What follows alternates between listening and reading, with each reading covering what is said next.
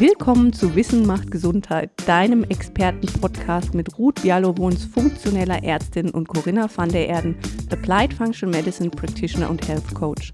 Hol dir wöchentlich das Wissen, Know-how und die Inspiration, um in Zukunft die Stellschrauben für deine optimale Gesundheit zu kennen und optimal zu justieren und dein eigener Health Advocate zu werden. Lass dich inspirieren, es wird sich für dich lohnen. Ja, herzlich willkommen zurück zu unserer nächsten Podcast-Folge. Ja, guten Tag, liebe Corinna. Heute sind wir schon mitten am Tag. ja, ja, ausnahmsweise und unter der Woche. Also schön, dass alle äh, Zuhörer auch wieder da sind und wir sind auch wieder nicht alleine. Wir haben ja wieder einen Gast Heute mal männliche Verstärkung, was ja gar nicht so häufig vorkommt. Wir haben nämlich den Kevin McMeyer dabei. Ähm, der schließt sich ganz wunderbar an an unsere letzten zwei Folgen, wo wir nämlich ja mit der Jenny gesprochen haben über das Thema Schwangerschaft und Vorbereitung einer gesunden Schwangerschaft und auch Begleitung einer gesunden Schwangerschaft und auch immer so ein bisschen unter dem Aspekt der Genetik. Und diesmal haben wir wieder jemanden dabei, nämlich den Kevin, der sich auch mit dem Thema Genetik und Epigenetik stark auseinandergesetzt hat und da einen ganz interessanten ähm, Aspekt mit reinbringt, nämlich die transgenerationale Epigenetik. Das heißt, wie werden im Grunde Dinge, die unsere Eltern und unsere Großeltern schon erlebt haben, wie, wie spiegeln die sich in unseren Genen wieder, beziehungsweise in der Art und Weise, das ist ja die Epigenetik, wie unser Körper unsere Gene nutzt. Ne? Und da das so ein spannendes Thema ist und tatsächlich eines, wo also ich noch gar nicht so viel dazu gelesen habe, ehrlich gesagt, ähm, haben wir uns den Kevin geholt und wir freuen uns total, weil der ist da Experte und ich spoiler direkt schon, hat da auch kürzlich ein oder kommt, es kommt jetzt ein Buch dazu raus und dementsprechend freue ich mich, dass du heute da bist. Hi Kevin. Ja, hi. Wow, also das ist ja schon mal ein richtiges Feuerwerk. Hier freue ich mich erstmal riesig, riesig, dass ich da sein darf. Und wie ich das mal so gerne mache, bedanke ich mich natürlich erstmal dafür, dass ich hier überhaupt sprechen darf, mich mit euch unterhalten darf und natürlich auch bei den Zuhörern die hier ihre kostbare Zeit dafür nutzen, an ihrer Persönlichkeitsentwicklung und an ihrer Gesundheit zu arbeiten. Das finde ich immer ganz, ganz toll. Und erstmal vorab ein fettes Dankeschön. Ja, danke auch, dass du dir die Zeit nimmst. Ja, genau. Aber stell dich doch noch vielleicht noch mal ganz kurz vor, weil das ist ja ein Thema, ähm, was zwar immer mehr in den Fokus gerät, aber wozu, glaube ich, noch gar nicht so viel wissen. Und ähm, wie bist denn du da hingekommen und womit haben wir es überhaupt zu tun, wenn wir transgenerationale Vererbung sagen? Ja, das ist eine sehr, sehr gute Frage. Also ich habe ja damals bei der University meine Epigenetik-Coach-Ausbildung gemacht. Ähm, vorweg ging bei mir eine jahrelange berufliche Karriere im, im, Rettungsdienst, in der Notfallmedizin, bei der Bundeswehr als Zeitsoldat, Feuerwehrmann, also ganz viel, was ich so im System getan habe, sag ich mal, bis ich dann wirklich irgendwann gecheckt habe, hm, da scheint ja irgendwie mehr zu sein, was das Thema Gesundheit und Erfolg im Leben angeht. Und habe dann halt die äh, Epigenetik-Ausbildung gemacht, wo ich jetzt quasi meine Firma drauf gegründet habe, mich spezialisiert habe auf die Psychoepigenetik. Und in die Psychoepigenetik schließe ich immer sehr gerne die transgenerationale Epigenetik und die Sozioepigenetik mit ein, weil es im Endeffekt nicht trennbar ist. So. Und transgenerationale Epigenetik bedeutet ja jetzt nichts anderes als was habe ich generationenübergreifend nach hinten, aber auch nach vorne Einflussmöglichkeiten auf, ich sag mal, auf meine Kinder, aber was habe ich auch von meinen Großeltern und Großeltern übernommen. Und jetzt geht es in der transgenerationalen Epigenetik ja darum, zu schauen, was habe ich heute für Gedankenmuster, was habe ich für Krankheit- und Gesundheitsvoraussetzungen mitbekommen, was habe ich für Verhaltensweisen, habe ich die aus meiner Vergangenheit übertragen bekommen oder habe ich die im Laufe meines Lebens selber erworben? Und wenn ich das irgendwann mal identifiziert habe mit verschiedensten Techniken, dann kann ich die Sachen auch auflösen und dann wirklich mal das Leben leben, was ich wirklich möchte und nicht das, was mir in die Wiege gelegt wurde. Ne? Hm. Vielleicht kann man da auch mal für, so für die Zuschauer noch mal ein bisschen, also weil Genetik, Epigenetik, das klingt ja auch immer so und wir werfen da ständig mit diesen Wörtern um uns herum. Aber ich denke, was, was man da verstehen muss, ist, dass wir einfach ganz, ganz viel mehr Gene haben in unserem in unserem Genom, als wir eigentlich brauchen. Ne? Und das hat uns gezeigt, dass der Körper eben Mechanismen hat, zu priorisieren, welche Gene er abliest, welche er für relevant hält. Ne? Und da spielen dann ganz, ganz viele Dinge rein, wie eben der Lebensstil und das Stresslevel und all diese Dinge, über die die Ruth und ich uns immer den Mund fusselig reden. Und die hat schon Aber Ernährung eben, gesagt. Genau, und Lebensstil. Oh, schon wieder. Oh, und Stress und Schlaf und oh, genau. Aber das ist im Grunde das, was unsere Gene dazu motiviert oder unseren Körper dazu motiviert, bestimmte Gene aus der Rezeptsammlung mehr abzulesen, weil er halt das Gefühl hat, die sind gerade adäquat und angemessen. Und andere die er auch nutzen könnte, andere Informationen, lässt der Körper dann quasi links liegen, weil die hält er nicht so für relevant. Und da sind wir dann halt aber auch wieder bei dem Thema, und ich finde, das ist noch was, was man verstehen kann, ne? wenn ich halt voll viel Stress habe im Moment und schlecht schlafe ähm, und mich schlecht ernähre, dass dann mein Körper sagt, okay, im Moment priorisiere ich in die Richtung, okay, ich komme halt mit weniger zurecht und es, äh, halte mich irgendwie so am Laufen. Aber dieser, der Aspekt der transgenerationalen Epigenetik, das ist ja was, also da fällt auch mir das immer schwer, mein to wrap my mind around, because die, die Sache ist einfach, wie funktioniert das? Wie kann das sein, dass unser Körper die Informationen aus der Vergangenheit, also die Erlebnisse unserer Eltern und Großeltern quasi mit in mein Rezeptbuch packt und weiter priorisiert. Ne? Und wenn du sagst, man kann es auflösen, wie, wie kann man sowas machen? Also wenn wir quasi Traumata oder Erlebnisse unserer Großeltern in unseren Verhaltensweisen wiedersehen, wie komme ich da raus? Also das ist doch total spannend. Deshalb ich bin gespannt, was du so zu erzählen hast. Ja, also erstmal ist das natürlich ganz interessant zu schauen, wo, wo kommt das her? Da gibt es natürlich ganz viele Studien, die da mal gemacht wurden. Und einfach um eine mal zu nennen, jetzt nicht im Detail, aber dass man sich das auch als Zuhörer vielleicht noch mal ein bisschen besser äh, vorstellen kann. Es wurden Studien in, in Hungersnöten zum Beispiel gemacht, im Zweiten Weltkrieg oder auch schon davor, wo dann, und das ist natürlich jetzt nichts Neues, das verwundert nicht, dass die Kinder der Menschen, die irgendwie in, in Hungersnot aufgewachsen sind, äh, dann prozentual kleiner waren, die waren ähm, ja, vom Körper her nicht so ausgereift, hatten teilweise auch psychische Probleme, waren nicht so stressresistent und haben im Laufe ihres Lebens viel, viel früher Krankheiten bekommen. Ne? Ganz normale, hier wie wir das halt so kennen, Herz-Kreislauf-Erkrankung, Krebs und so weiter. Das ist ja noch logisch, wenn die Mama und der Papa irgendwie in einer, in einer Hungersnot groß wurden, dass das Kind davon irgendwie, ja, irgendwelche Macken von sich trägt. Ne? Was jetzt aber auffällig war, ist, dass zwei, drei Generationen weiter sich das Ganze weitergeführt hat. Also da, wo das, wo das Kind schon gar nicht mehr im Krieg aufgewachsen ist, gar nicht an, an Hungersnöten gelitten hat oder ähnlichem, wurden trotzdem genau diese Dinge an die Kindeskinder schon weitergegeben. Und das ist halt äußerst interessant, weil das bestätigt, dass wir nicht nur Sachen in unseren Genen, also in unserem Genom speichern, sondern auch in unserem Epigenom. Ne, dass unsere Zellen irgendwo ein Gedächtnis haben und intelligent sind und das Ganze von Generation zu Generation weitertragen. Und da denkt man sich jetzt ja gut, dann kann ich ja jetzt da gar nichts dran ändern. Wenn meine Großeltern, Urgroßeltern im Krieg jetzt hier Traumata erlitten haben und so, dann ja, bin ich jetzt quasi äh, gefangen in, in dem, was mir in die Wiege gelegt wurde. Und das, das stimmt halt nicht. Da gibt es so unglaublich viele Dinge, die man machen kann. Bevor ich da aber drauf komme, noch ein ganz, ganz wichtiger Hinweis für Menschen, die denen vielleicht nicht bewusst ist, dass die dasselbe auch mit ihren Kindern jetzt tun. Ähm, mir ist das jetzt mal ganz klar, klar, bewusst geworden, weil ich selber bald Papa werde dieses Jahr, voraussichtlich. Und ähm, ja. ja, danke schön. Und wir uns natürlich, also mein Partner und ich, uns sehr mit dem Thema natürlich auch befassen. Und einfach jetzt mal nochmal so nice to know, dass die Leute das vielleicht auch so ein bisschen ins Bewusstsein rufen. Wenn ich jetzt ein Kind zeuge, dann gebe ich natürlich 50% der Gene von Mama, 50% der Gene vom Papa mit. So. Und jetzt entscheidet ja der Lebensstil der Mutter darüber, wie sich das Kind erstmal entwickelt als Fötus, ja, bis es dann rauskommt. Was vielen aber gar nicht bewusst ist, ist da ein Mädchen im Bauch drin, hat dieses Mädchen Eierstöcke. Und auch die speichern Informationen. Das bedeutet, du hast gerade nicht nur die Verantwortung für dich selber, sondern auch für dein Baby und die Kindeskinder schon, also für deine Enkelkinder. Und wenn ich mir das vorstelle, dass man sich das immer mal wieder ins Bewusstsein, wenn man schwanger ist als Frau, und weiß, okay, ich trage jetzt eventuell gerade für zwei oder sogar mehrere Generationen die Verantwortung, dann überlege ich mir wirklich, ob ich jetzt Alkohol trinke, rauche, mich ungesund ernähre, schlecht schlafe und meinen Job noch bis zum neunten Monat weitermache, in dem es total stressig ist. Ähm, und mein Kind mit kompletten Stresshormonen übersehe permanent. Ne? Also Weißt du, was interessant ist an der, ähm, an deiner Aussage, Kevin? Und das finde ich gut, dass du das jetzt nochmal so sagst, weil wir haben das ja in vorangegangenen Podcasts auch durchaus mehrfach thematisiert und die Leute fühlen sich ja super krass angegriffen, wenn wir sagen, du musst dich gesund ernähren, du solltest auf dein Stresslevel achten, du solltest darauf achten, dass du eine gesunde Beziehung hast, dass du gut schläfst, etc. pp.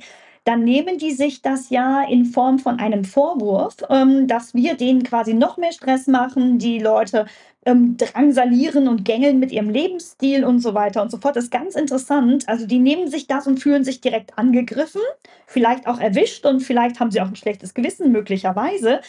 Aber darum geht es uns ja gar nicht, sondern es geht uns ja allen nur darum zu sagen, okay, du hast ja eine, du hast es in der Hand, weil du hast einen Einfluss, den du nehmen kannst, auf relativ simple Art und Weise und kannst mit diesem Einfluss, den du dann nimmst, die nächsten Generationen positiv beeinflussen und nicht nur dich selbst in deinem jetzigen Moment und vielleicht dein Baby, das in neun Monaten rauskommt, sondern eben auch das Baby von dem Baby von dem Baby. Und das ist doch total krass und wird doch in der Gesellschaft viel zu wenig betrachtet, oder? Bin ich äh, eine Million Prozent bei dir. Also äh, man sagt ja immer entspannte Eltern, entspanntes Baby, das kommt ja irgendwo her. Also das ist einfach, das ist für mich so das plakativste, einfachste Beispiel, wo niemand widersprechen kann. Ich bin doch als Mama direkt verbunden mit meinem Kind, was in meinem Bauch drin ist, über verschiedenste Wege. So, wenn ich jetzt Stress empfinde, dann habe ich natürlich einen erhöhten Ausschuss von Stresshormonen, Adrenalin, Noradrenalin, Cortisol, was da nicht alles rauskommt. Und dann ist es doch logisch, dass mein Kind diesen Kreislauf die ganze Zeit mitbekommt und auch unter Stress gesetzt wird. Genau, weil das über das und Blut, jetzt nur mal für die, die nicht so medizinisch firm sind, die Stresshormone gelangen über das Blut der Mutter in den Blutkreislauf des Babys, über die Plazenta, weil die Versorgung des Babys läuft über den Kreislauf der Mutter. Und deswegen ist es unwiderruflich miteinander verbunden. Das ist es. So, und jetzt kann man sich einfach mal, und dafür muss man nicht medizinisch bewandert sein, einfach mal vorstellen, über neun Monate lang wird das Baby jetzt mit Stresshormonen übersät, weil einfach unser Lebensstil stressig ist, wenn wir nicht darauf achten und kein gutes Stressmanagement äh, an den Tag legen. Und jetzt gewöhnt sich das schon an diese Stresshormone, weil das sind nichts anderes als Chemikalien. Das sind chemische Verbindungen, wo das Kind süchtig nachhört.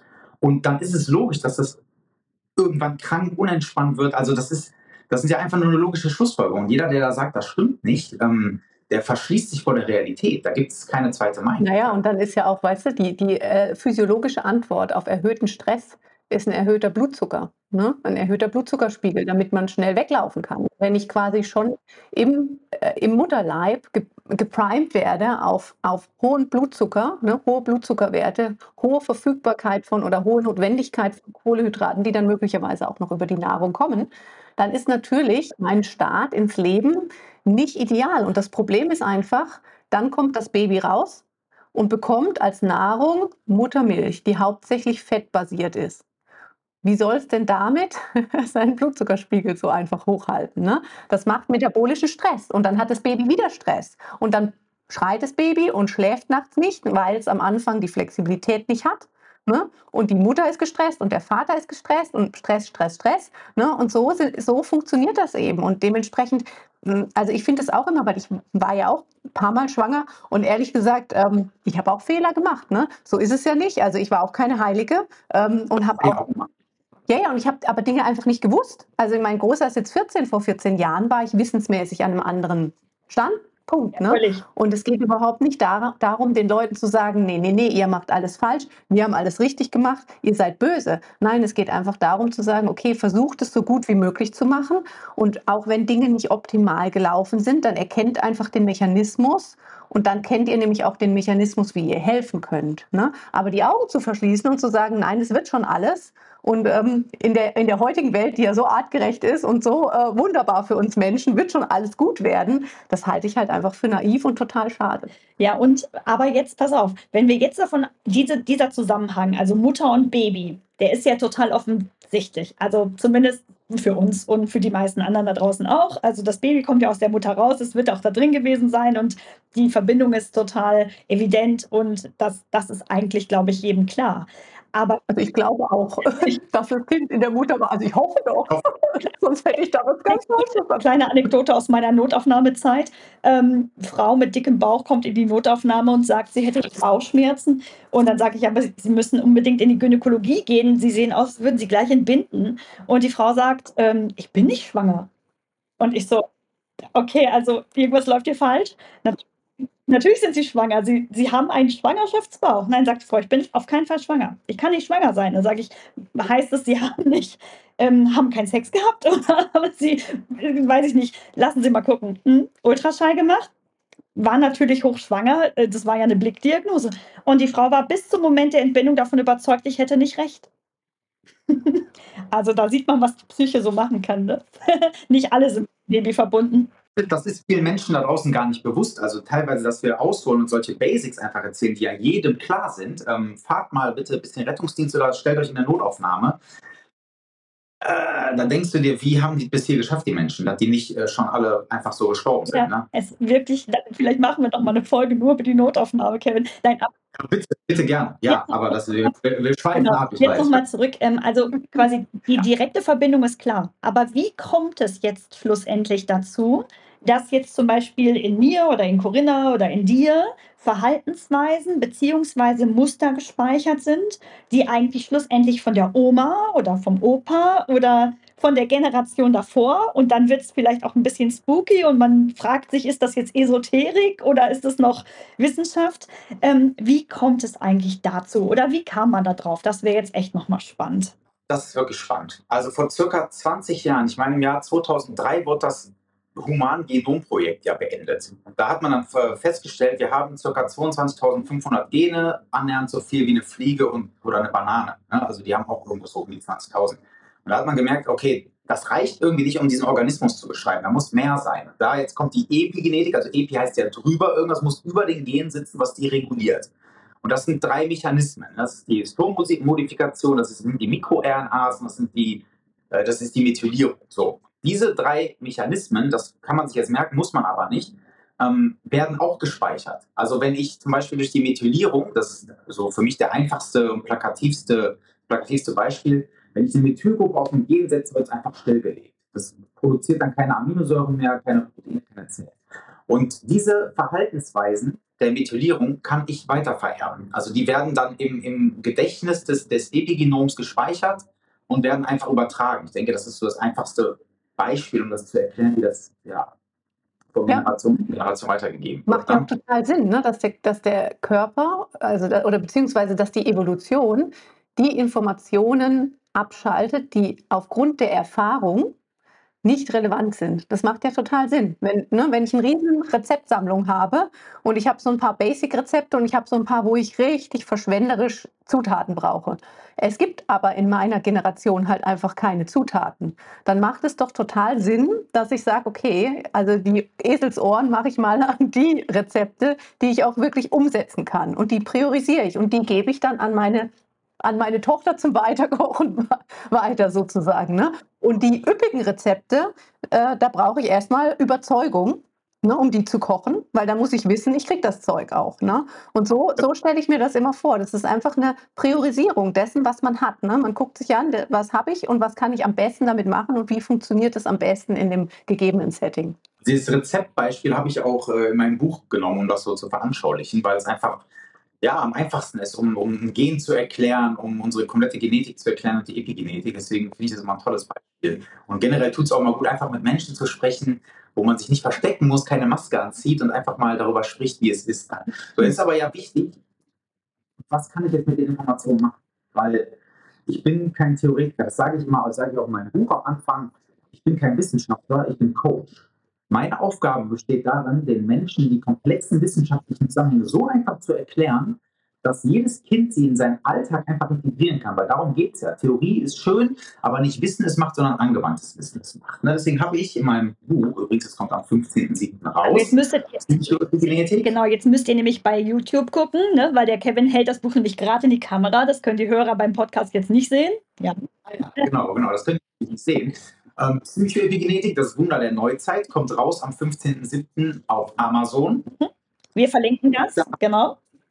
Ja, super, das freut mich schön. Dort gibt es, und das ist das Schöne, alle theoretischen Grundlagen, die man so braucht aus der Epigenetik, so dass man sie versteht, aber dann natürlich auch praxisnahe Anwendungen, dass ich das alles direkt umsetzen kann. Also mir bringt das nichts, wenn ich ein Buch schreibe und wir jetzt wie in der Schule sitzen, theoretisches Wissen haben, sondern ich möchte, dass die Leute die Umsetzung. Das ist ja auch was euch sehr am Herzen liegt, dass wir einfach umsetzen. So. Und jetzt gibt es eine Übung, um sowas mal zu identifizieren. Also was habe ich transgenerational eigentlich übernommen? Und das kann man jetzt eigentlich auch der Sozioepigenetik oder der, so der Sozialwissenschaft zuordnen. Da geht es einfach darum, mal ein sogenanntes Genogramm auszuarbeiten. Ich wirklich mal schaue, ja, Bruder, wo ich einfach mal schaue, was habe ich überhaupt von Mama und Papa mitbekommen, was habe ich von meinen Großeltern mitbekommen, von meinen Großeltern. Also, um einfach mal kurz zu erklären, wie man so ein Genogramm erstellt. Du nimmst ein großes Plakat und ganz unten malst du ein Männchen hin, das bist du. So, von diesem Männchen gehen jetzt links und rechts deine Eltern ab, von deinen Eltern jeweils dann, ne, väterlicher und mütterlicherseits die Großeltern, davon dann die Urgroßeltern, dann wirst du sehen, dass du, wenn du nur zwei Generationen oder drei Generationen zurückgehst, da schon ganz schön viele Menschen sind, die irgendwo in deinen genetischen Rezepttopf was mit reingeschmissen haben. Und jetzt versuchst du wirklich so gut es geht, einmal aus deinem eigenen Gedächtnis raus, zu schauen, wie hießen die, was haben die beruflich gemacht, wo haben die gewohnt. Also wirklich mal alle Informationen, die schreibst du dann immer neben diese Männchen, die du zusammentragen kannst, schreibst du aus deinem Gedächtnis raus. Und im zweiten Schritt gehst du wirklich mal in die Forschung rein, in die Ahnenforschung und schaust, was kriege ich denn noch raus über Freunde, Bekannte, Verwandte, über Oma XY oder Uropa XY. Und dann kannst du da sehr, sehr interessante Sachen. Also wirklich, stell dir dann ganz kritische Fragen. Wie waren typische Verhaltensweisen? Was waren typische Sätze, die XY gesagt hat? Also aus der Psychoepigenetik. Was waren Glaubenssätze von Person XY?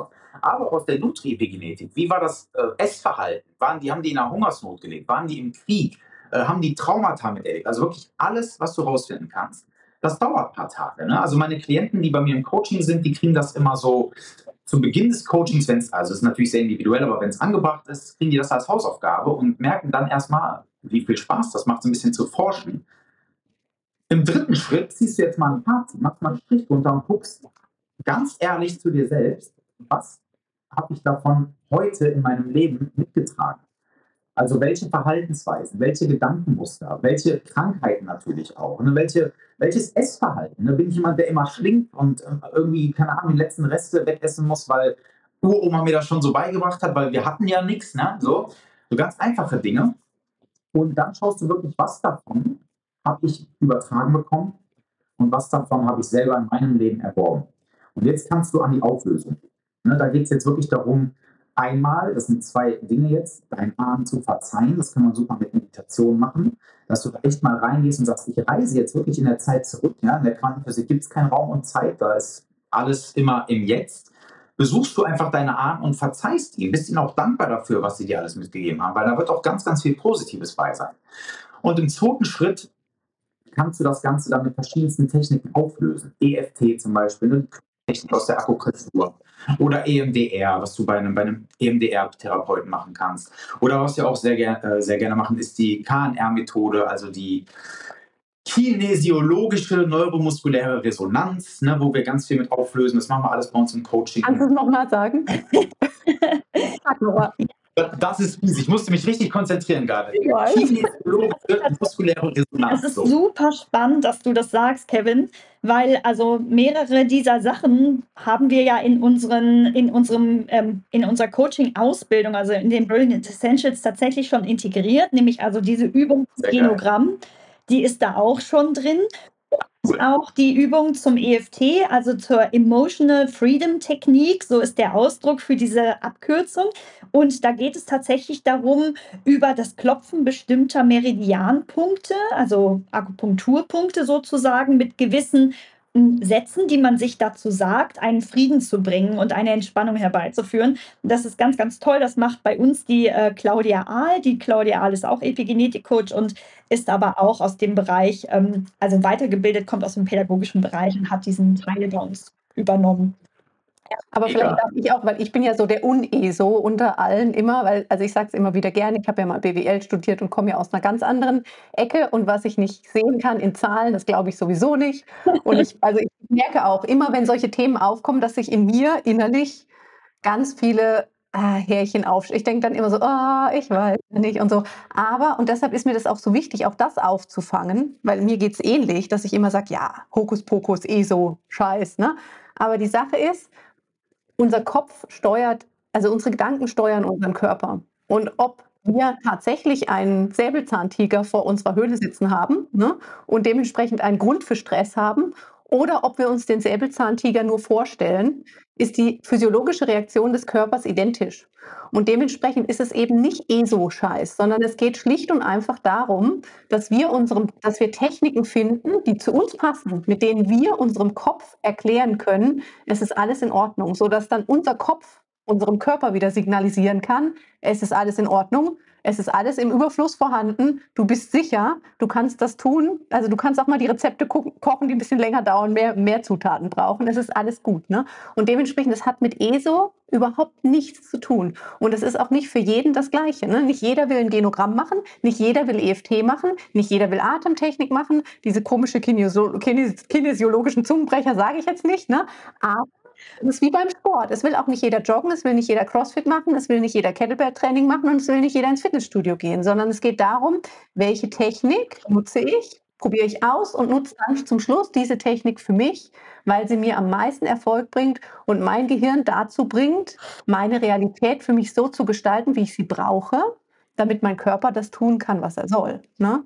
Und da ist nichts Esoterisches dran. Ja, und vor allen Dingen darf man ja auch noch mal bedenken, dass ganz dass es Dinge gibt, ähm, die man sich vielleicht nicht ausschließlich logisch erklären kann ähm, und die mich aber in meinem Leben, so wie ich es lebe, vielleicht konstant beeinflussen, ohne dass mir bewusst ist, dass sie mich so krass beeinflussen. Also zum Beispiel, ähm, man kann ja mal überlegen, wenn es Leute gibt, denen passiert immer nur Scheiße. Entschuldigung, das sage ich jetzt einfach mal so salopp. Ja, die ziehen die ganze Zeit die Scheiße an die haben dann schon in ihrem Mindset vielleicht einfach so dieses, diesen Satz, ja, das passiert immer nur mir.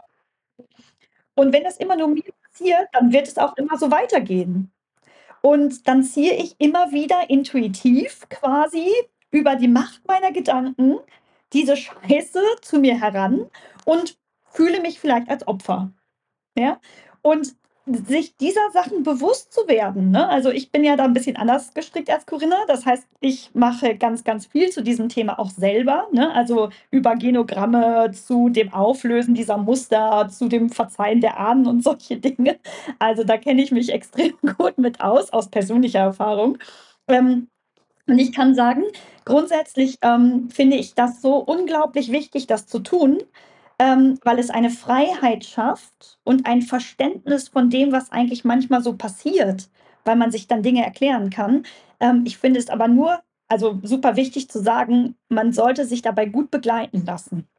Weil manchmal kommen da Dinge raus, die sind vielleicht extrem schmerzhaft oder sehr belastend und man braucht Leute, die sich damit auskennen, wie man das dann für sich emotional abfangen kann.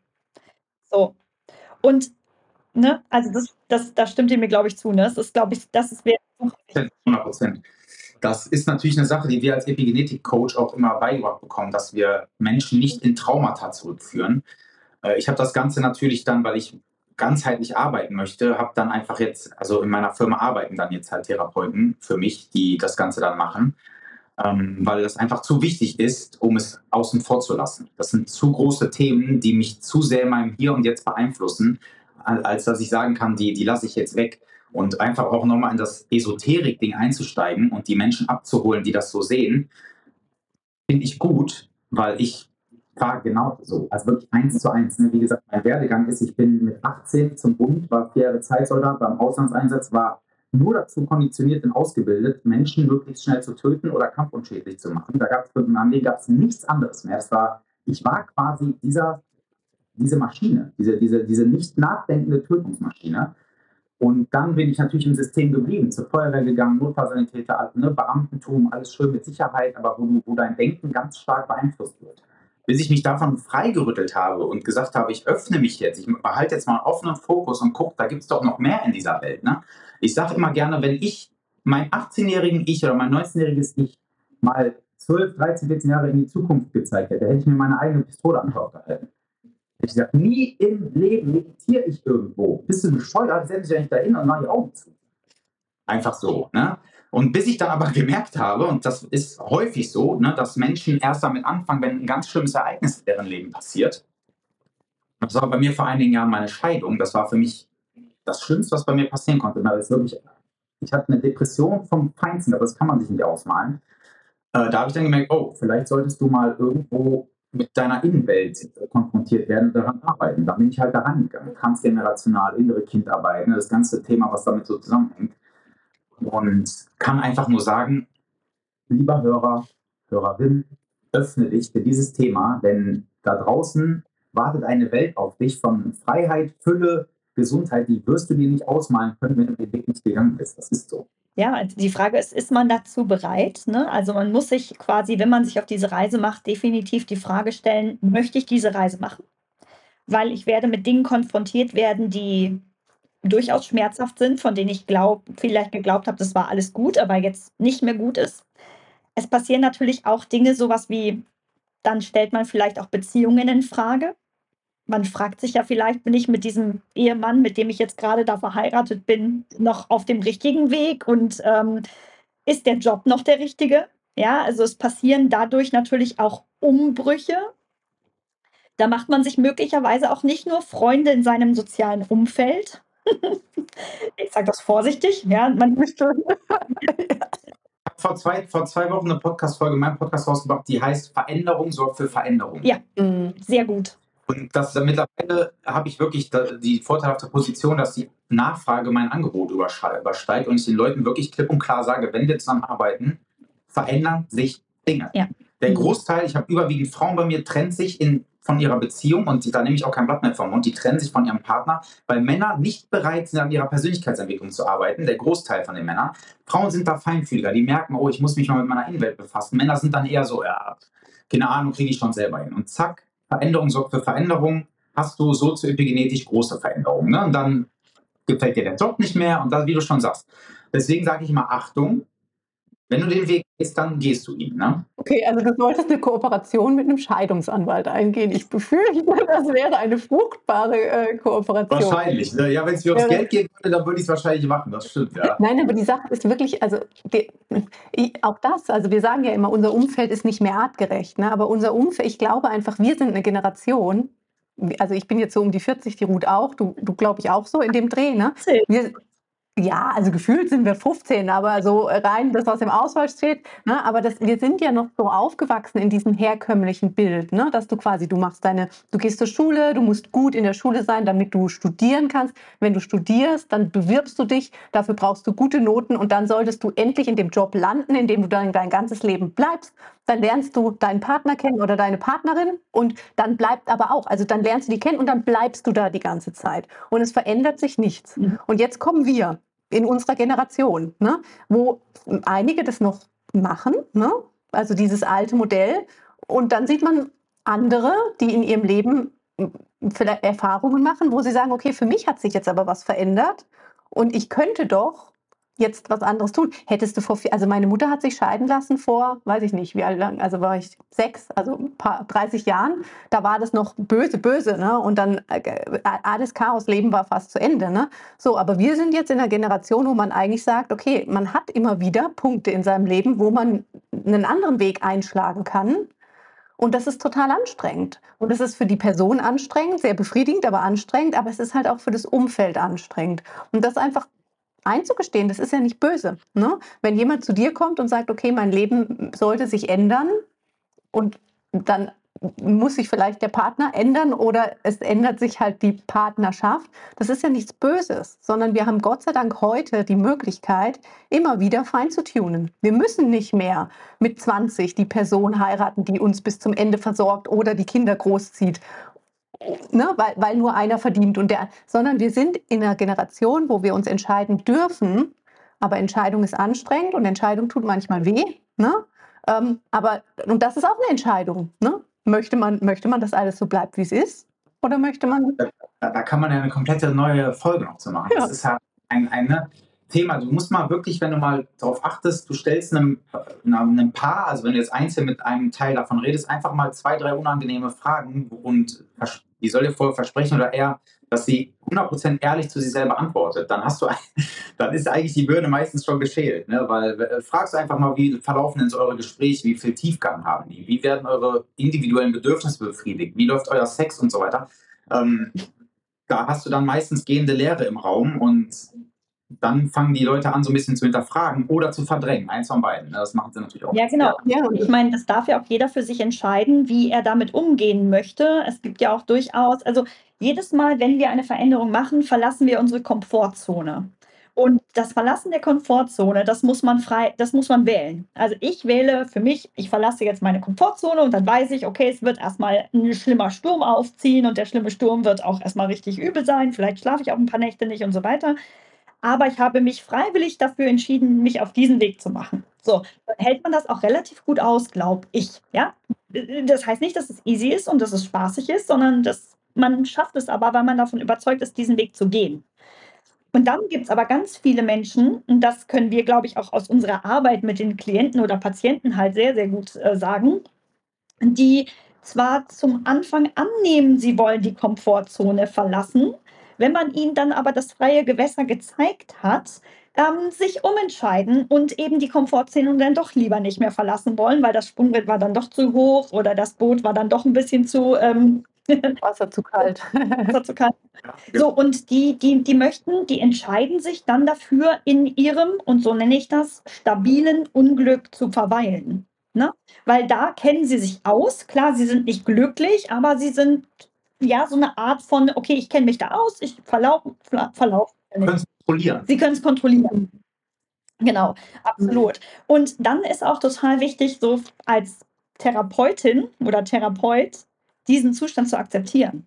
Mir ist das früher total schwer gefallen. Ich konnte das, ich wollte die immer überzeugen, dass es doch auf der anderen Seite der Insel viel schöner aussieht und so weiter. Und dann das Rauchen aufzugeben und nicht mehr zu trinken und Gewicht abzunehmen und, und so weiter und so weiter. Und ähm, war dann immer tödlich ähm, auch ein bisschen verletzt, wenn Patienten sozusagen gesagt haben, ich will da nicht weiter dran arbeiten. Aber mittlerweile ist es tatsächlich einfach ein Prozess zu erkennen, die sind noch nicht so weit, was okay ist. Ne? Ohne, ohne Vorwurf und ohne Verurteilung, sondern einfach, das ist okay, weil der Prozess der Veränderung halt einfach echt krass ist. Äh, ich habe da immer ein gutes Bild, was ich den Leuten gerne gebe, weil das ist auch total, ich bin immer sehr stark in meiner männlichen Energie und die will natürlich überzeugen und ähm, Komisch, haben Veränderung erzwingen. Ne? Das ist auch so eine Challenge für mich als Coach.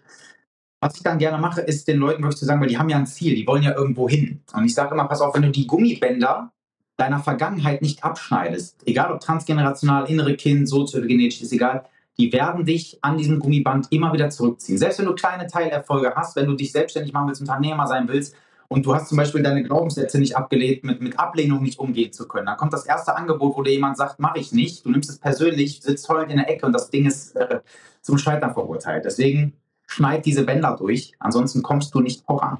Ja, aber da habe ich also vielleicht einmal noch zum, zum, zum Ende habe ich noch was Wichtiges, was ich aus meiner BWL-Karriere immer mitnehme. Also ich, ich, ich habe ja, also das war jetzt nicht so was, wo ich so eine Leidenschaft für hatte, aber manchmal hat die BWL ja durchaus recht. Ne? Und eine der ersten Sachen, die man lernt in der BWL, ist der Begriff der sogenannten Opportunitätskosten. Ne? Also du kannst immer sagen, okay, ich mache jetzt was und dann berechnest du, was kostet das. Ne? Und dann machst du einen Investitionsplan und bla. Und das kannst du irgendwie dann festlegen. Die Sache ist aber, auch das Nicht-Tun hat Kosten. Und das sind die Opportunitätskosten. Also ich kann jetzt sagen, ich renne in die eine Richtung und sage, okay, ich kalkuliere, kalkuliere mir das total durch. Und oh Gott, da ist viel Risiko dabei und diese, dieses Risiko scheue ich. Es ist aber auch immer wichtig zu sagen, okay, wenn ich es nicht tue, welche Kosten, auch emotional, entstehen mir dann? Was ist dann das Szenario? Und die beiden Situationen, also die tatsächlichen Kosten und die Opportunitätskosten, muss ich gegeneinander abwiegen. Und ich weiß, dass das natürlich schwierig ist im privaten Bereich, weil das sind viel emotionale Themen. Ne? Und dann ist es aber für mich auch als derjenige, der dann begleitet, immer wichtig, wenn die Person entscheidet, die Opportunitätskosten sind nicht hoch genug oder die Kosten der Entscheidung sind für mich zu groß, ich kann es einfach nicht tragen, dann ist es eben nicht der richtige Zeitpunkt. Das heißt nicht, dass die Person schwach ist, sondern das heißt einfach, dass die Person eine educated ähm, decision gemacht hat. Die hat gesagt, okay, ich weiß, ich möchte dahin, aber im Moment geht es so nicht. Ne? Und dementsprechend auch hier in dieser Folge, es geht nicht darum zu sagen, ihr müsst morgen euer Leben ändern und alles muss anders sein und mit der Brechstange, weil wenn ihr die, wenn ihr die Last nicht tragen könnt, geht es euch danach nicht besser. Ne? Aber es ist trotzdem meines Erachtens wichtig, im Kopf zu halten, wo möchte ich hin? Wie komme ich dahin?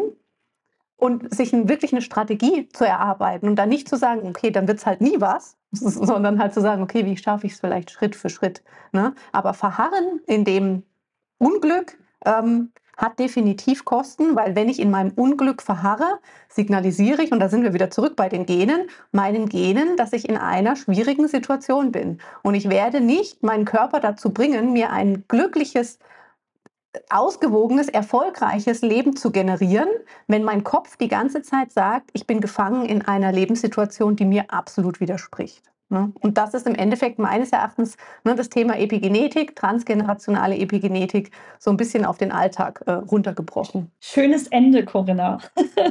der Anfang ist es eigentlich, weißt du? Das ist der Anfang, du hast ja recht. Also wir können jetzt noch stundenlang mit dir sprechen, Kevin. Das hat wirklich unglaublich Spaß gemacht. Wir sollten überlegen, ob wir noch mal so einen An äh, Anschluss finden zu äh, anderen Themen, die vielleicht sich daran noch anschließen.